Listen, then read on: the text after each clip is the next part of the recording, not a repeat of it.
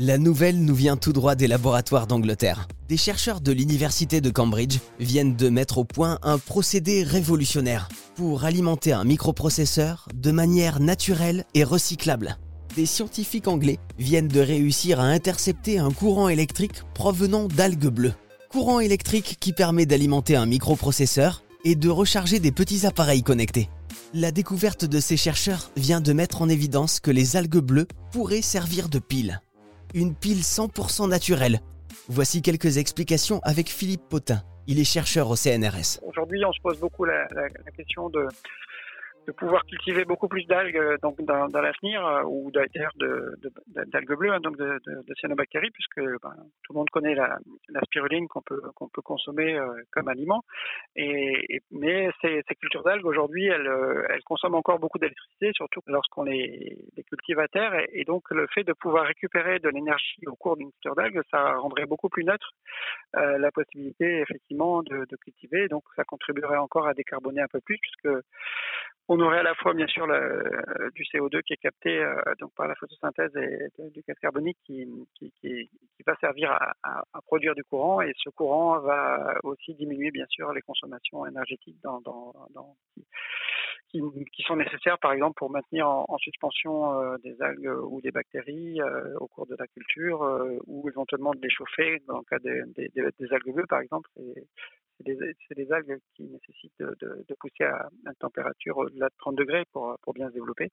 Donc il va falloir faire des économies d'énergie et donc euh, le fait de, pouvoir récupérer l'énergie euh, aussi euh, qui serait captée comme ça, ce sera intéressant dans, dans des systèmes.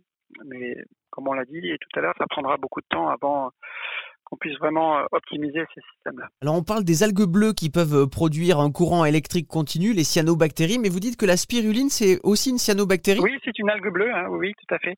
Donc, euh, alors elle n'a pas forcément une apparence bleue toujours, elle est plutôt d'une couleur un peu verte, bleu-vert en fait, on va dire, mais ça correspond effectivement à, à ces compositions pigmentaires. On les a appelées algues euh, parce qu'elles faisaient de la photosynthèse en fait et que tous les organismes euh, au départ euh, qui vivaient donc dans, dans l'eau et qui, étaient capables de faire de la photosynthèse, on, on, les a appelées algues en fait. Alors pour résumer, les cyanobactéries, les algues bleues, elles peuvent produire un courant électrique, mais en plus elles peuvent nous nourrir puisque c'est de la spiruline. Donc elle a de super pouvoirs finalement. Alors oui, alors c'est pas forcément la même espèce qu'ont qu ouais. utilisé les chercheurs de, de Cambridge que la spiruline que consomme, mais effectivement c'est des algues qui sont proches et, euh, et donc euh, la, les, les spirulines que, que l'on cultive en fait pour pour les consommer, euh, elles sont capables aussi bien sûr de produire de, de l'électricité euh, lorsqu'elles sont cultivées. Bon, en tout cas, c'est passionnant. Euh, réussir à récupérer un courant électrique euh, d'algues bleues. Euh, dans le cas d'alimenter des microprocesseurs, ben, c'est pas, pas évident, effectivement, de pouvoir coupler euh, des, des, des, systèmes de culture d'algues bleues avec donc le, le, fonctionnement des microprocesseurs, parce que ces cellules donc vont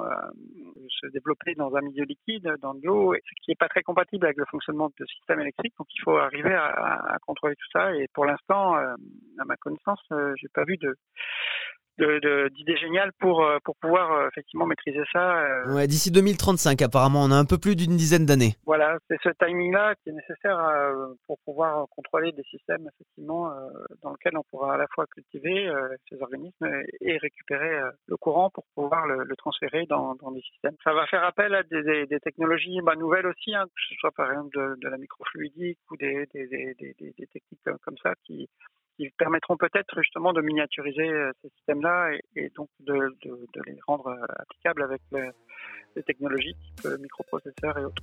Des cyanobactéries pour fournir du courant électrique. Bienvenue dans la science-fiction. Bienvenue dans la science-fiction.